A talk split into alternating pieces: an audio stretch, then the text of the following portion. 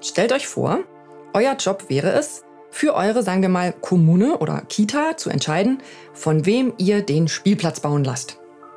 Was ist, wenn was schief geht? Ihr als genehmigende Person habt durch eure Unterschrift euren Kopf in die Schlinge gelegt. Niemand legt freiwillig seinen Kopf in die Schlinge. Menschen sind keine Ameisen. Anders als unsere kleinen Freunde wissen wir nicht von allein, wie man in großen Gruppen zusammenlebt. Wir brauchen dafür Regeln. Und neben der Politik gibt es da auch noch eine technische Regelsetzung, die Normung. Und es ist demokratisches Grundrecht, diese mitgestalten zu können. Was ihr daher unbedingt über Normung wissen solltet, erfahrt ihr in diesem Podcast nicht von mir, sondern von Amelie Leibrand. So, willkommen zurück zu Menschen sind keine Ameisen, was ihr noch nie über Normung wissen wolltet, aber ganz unbedingt wissen solltet. Ich bin Amelie und ich freue mich, dass ihr wieder mit dabei seid. Der Genehmigungsdschungel.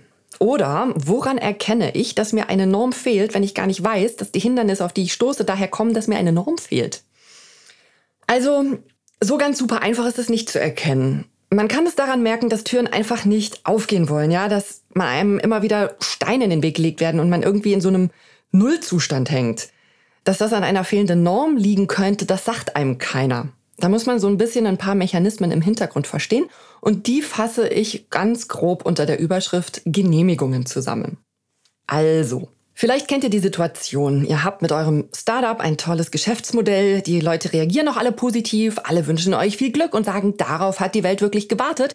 Aber wenn es darum geht, euer Produkt zu kaufen oder eure Dienstleistung zu beauftragen, das macht dann doch keiner. Irgendwie will niemand mit euch eine echte Geschäftsbeziehung eingehen. Niemand nimmt euer Produkt und Sortiment auf. Niemand bestellt bei euch, was ihr anbietet. Kein großes Förderprogramm greift euch unter die Arme. Also vielleicht noch nicht mal ganz und gar niemand, aber halt, es krebselt halt so vor sich hin. Ne? So, so für so einen richtigen Durchbruch reicht's nicht. Ihr sprecht die Leute an, ihr fragt, woran es hakt und die zuständigen EinkäuferInnen oder SachbearbeiterInnen oder wer auch immer sagen dann, na, ich weiß nicht, ob euer Produkt wirklich gut ist oder wirklich sicher. Dann gebt ihr Informationen rüber, vielleicht wissenschaftliche Arbeiten, eure Entwicklungsunterlagen oder so, aber die andere Person sagt nur immer wieder, na, danke, ja, echt spannend, ah, ich weiß nicht. Irgendwann seid ihr genervt, findet diese Genehmigungsperson doof und denkt euch, blöde Welt, mach halt, was du willst. Offenbar ist Ändern nicht möglich. An dieser Stelle lohnt es sich, sich einmal in die Position dieser Genehmigungsperson zu versetzen. Stellt euch vor, euer Job wäre es, für eure, sagen wir mal, Kommune oder Kita zu entscheiden, welches innovative Spielzeug ihr kauft, ja? Von wem ihr den Spielplatz bauen lasst. Die Leute wissen, dass ihr dafür zuständig seid und bombardieren euch mit ihren guten Ideen. Ihr kriegt also pro Tag fünf bis zehn neue Stapel irgendwelcher wissenschaftlicher Abhandlungen auf euren Tisch, in denen steht, dass irgendeine ultimative Idee super gut ist, die ihr nun einkaufen oder beauftragen sollt. Es ist natürlich ein bisschen utopisch anzunehmen, dass ihr in sämtlichen Bereichen eine solch fundierte Expertise hättet, dass ihr sämtliche dieser wissenschaftlichen Abhandlungen lesen, verstehen und einschätzen könnt, selbst wenn ihr utopischerweise die Zeit dazu hättet. Aber nehmen wir mal an, es wäre so. Und nehmen wir an, es wäre wirklich die Mega-Lösung dabei und ihr sagt eurer Chefin, da gibt's was Neues, das ist wirklich gut, ich habe das überprüft, die sind echt toll, das nehmen wir. Und dann setzt ihr eure Unterschrift drunter und das Ding wird bestellt oder beauftragt. So. Die Frage, die man als idealistischer Mensch nicht hören möchte, die aber ganz wichtig ist, die Frage ist immer, was ist, wenn was schief geht? Schlimmster Fall, ein Kind verletzt sich, weil keine Ahnung, bei dem Spielplatz, den ihr bei dieser neuen Firma beauftragt hattet, da ist irgendwas passiert. Die Eltern werden eure Kommune verklagen oder wo auch immer ihr halt arbeitet und eure Chefin wird zu euch kommen und sagen, wie konntest du diesen Mist beauftragen?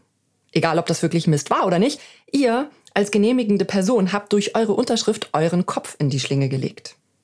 Niemand legt freiwillig seinen Kopf in die Schlinge. Und zwar nicht, weil die alle so doof sind oder so feige, sondern weil man alleine einfach nicht alles überblicken kann und weil sich in einer arbeitsteiligen Gesellschaft eben auch die Verantwortungen auf verschiedene Schultern verteilen dürfen. So, wieder zurück zu euch als diejenigen, die diese innovative Idee umsetzen wollen. Ihr habt also auf der anderen Seite diese Genehmigungsmenschen sitzen mit einem Schreibtisch voller Stapel von tollen Ideen. Um in dieser Situation einen Schritt weiterzukommen, wäre es schlau, den Genehmigungsleuten etwas Neutrales in die Hand zu geben, was sie statt des eigenen Kopfes in die Schlinge legen können.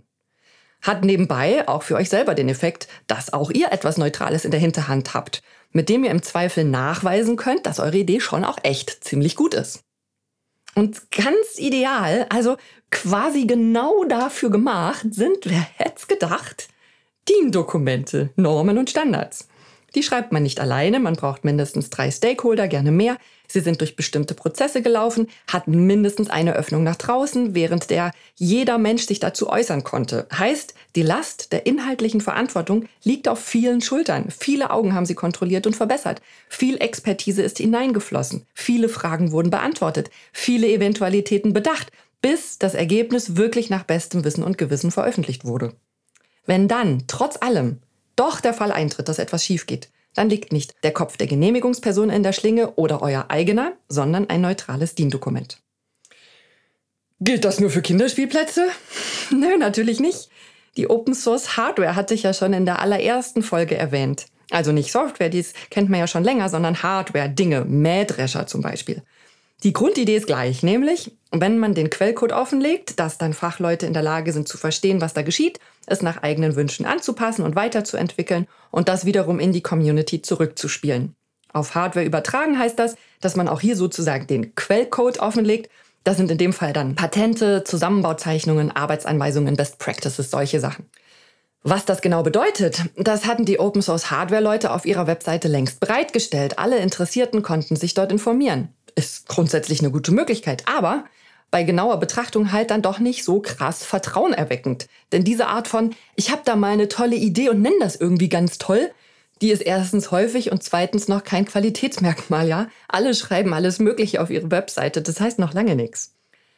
Die Open Source Hardware Community hat dann eine Dienstspec initiiert, zwei sogar. Es gibt einmal Anforderungen an die technische Dokumentation für Open Source Hardware und einmal die community-basierte Konformitätsbewertung. Denn Open Source kann man nicht Closed Source zertifizieren, das widerspricht sich irgendwie. Seitdem gibt es Open Source Hardware nach Dienstspec. Und von den Open Source Leuten habe ich die Rückmeldung bekommen, krass, was das ausmacht, eure drei Buchstaben dabei zu haben. Es gehen Türen auf, die haben wir vorher nicht mal gesehen. Und Leute, die uns bislang die kalte Schulter gezeigt haben, sagen plötzlich, hui, ihr habt DIN dabei. Na, dann erzähl mal. Und Forschungsfördergelder werden plötzlich bewilligt. Äh, spannend. So, das war jetzt ein etwas größerer Ausflug in das, was man mit Normen alles machen kann, wozu man sie einsetzen kann, so konkret direkt vor Ort, zum Beispiel beim Genehmigen oder auch als strategische Ausrichtung, siehe internationale Normung und Sekretariate. Darüber kann man natürlich noch sehr viel mehr erzählen, aber das würde den Rahmen hier sprengen. Nächstes Mal geht es wieder ein bisschen zurück zu DIN. Da hatte ich euch nämlich auch noch ein paar mehr Infos versprochen.